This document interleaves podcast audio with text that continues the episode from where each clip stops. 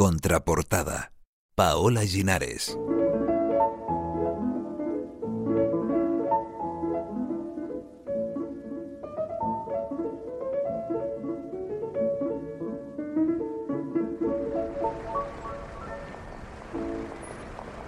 Tradicionalmente se ha dicho de Venezuela que es la octava isla de las Islas Canarias, la novena con la graciosa.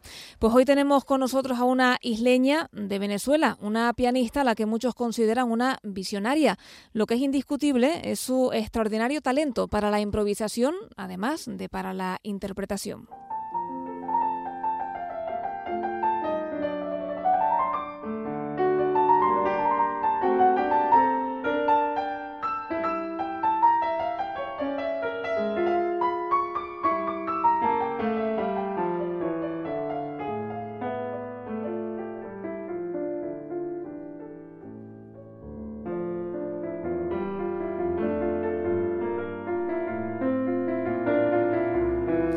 La Orquesta Filarmónica de Gran Canaria cierra su temporada con dos suculentas citas. La primera, ritmo de vals, con entre otros el vals del Lago de los Cisnes de Tchaikovsky o el vals de Ravel, dirigido por Karel Marc Chinchón. La segunda de las citas está protagonizada por Gabriela Montero, una de las pianistas más queridas por los aficionados gran canarios. Montero tocará el concierto para piano de Greg. Ambos estarán en el Auditorio Alfredo Kraus este viernes a las 8.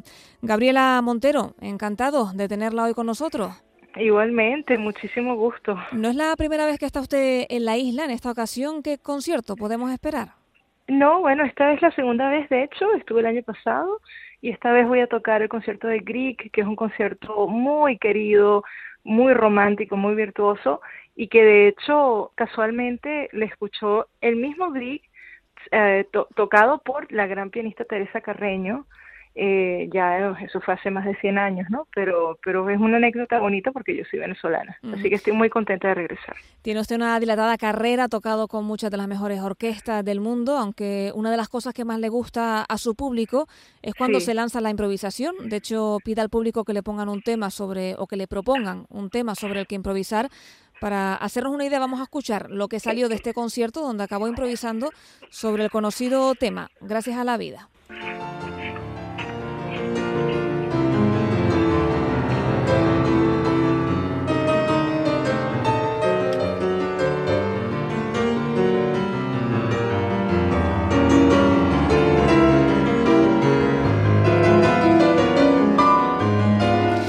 Imagino, Gabriela, que la improvisación, aunque parezca contradictorio, precisa de mucho trabajo previo. ¿Es complicado improvisar? Porque a veces lo hace sobre música que escucha por primera vez, no siempre son canciones conocidas. Improvisación, de hecho, para mí es un proceso absolutamente espontáneo donde no hay nada planeado, nada creado. De hecho, es lo más natural y lo más fácil que yo puedo hacer como músico porque es un, idioma, un idioma que, que, digamos, hablo desde chiquitica. Entonces, cuando el público me da un tema para improvisar, eh, suceden cosas mágicas porque yo misma no sé lo que va a pasar y me encanta ese proceso creativo absolutamente espontáneo y el público eh, tiene la oportunidad de ver un acto creativo que se solía hacer en la época de Mozart, de Beethoven, de Bach, ¿no? Así que, que, bueno, es la libertad total. Me da la impresión de que usted forma parte de una nueva generación de pianistas, de concertistas, preocupada no solo por interpretar, sino por acercar la música clásica al público, por hacerla más accesible. ¿Lo ve usted así también? Bueno, yo creo que la, la música, cuando la gente conoce la música clásica, inevitablemente se enamora de la profundidad y de la belleza de la música.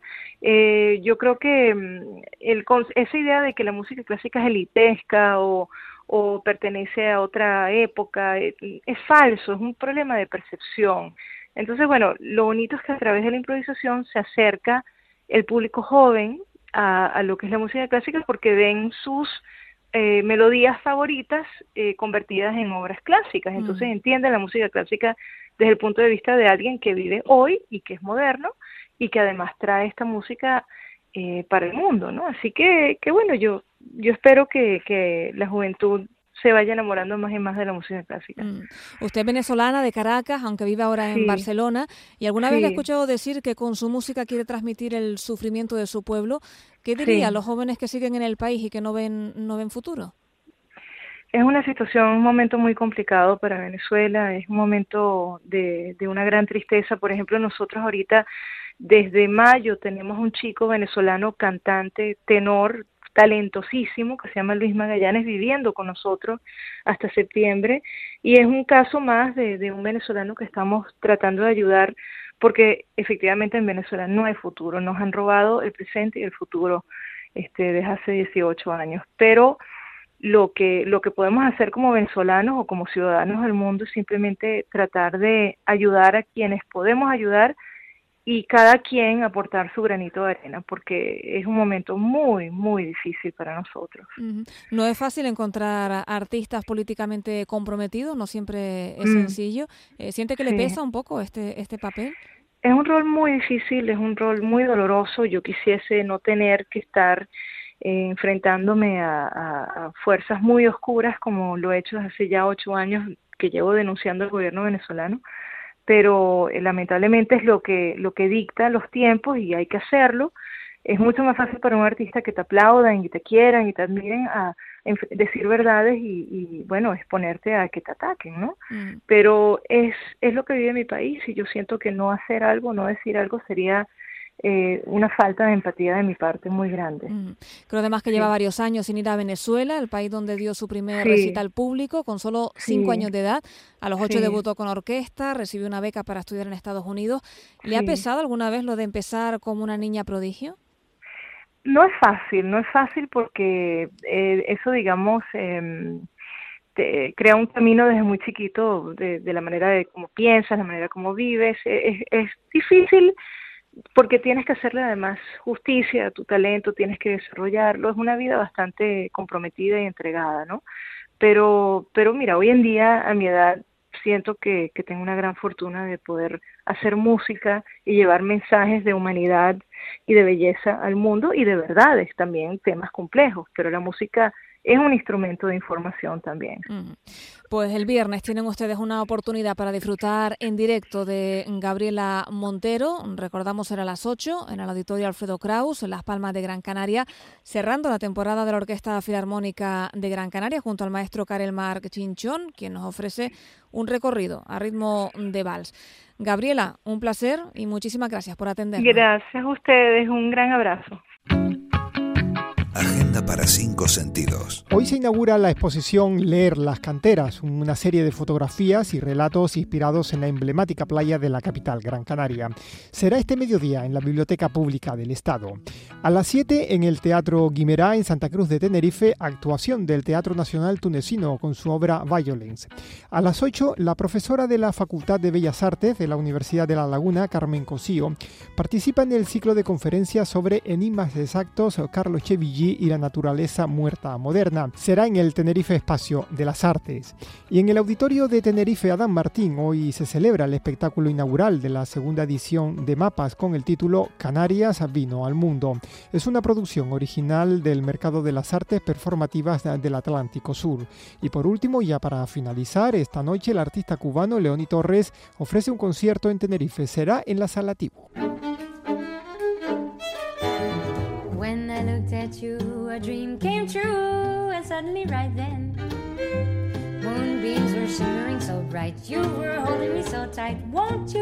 La cantante franco-dominicana Cyril Ayemé y su versión libre de jazz, amante de la improvisación, estará esta semana en el 27 Festival Canaria Jazz y más. Su primera parada será mañana jueves en el Teatro Leal de la Laguna, la segunda el viernes en el Auditorio Insular de Puerto del Rosario, donde estará con el quinteto Kenny Garrett y la última el sábado en el Parque Municipal de Santa Brígida en Gran Canaria con el cuarteto Jotan Silverstein. Así, a ritmo de jazz, nos despedimos. Hasta mañana.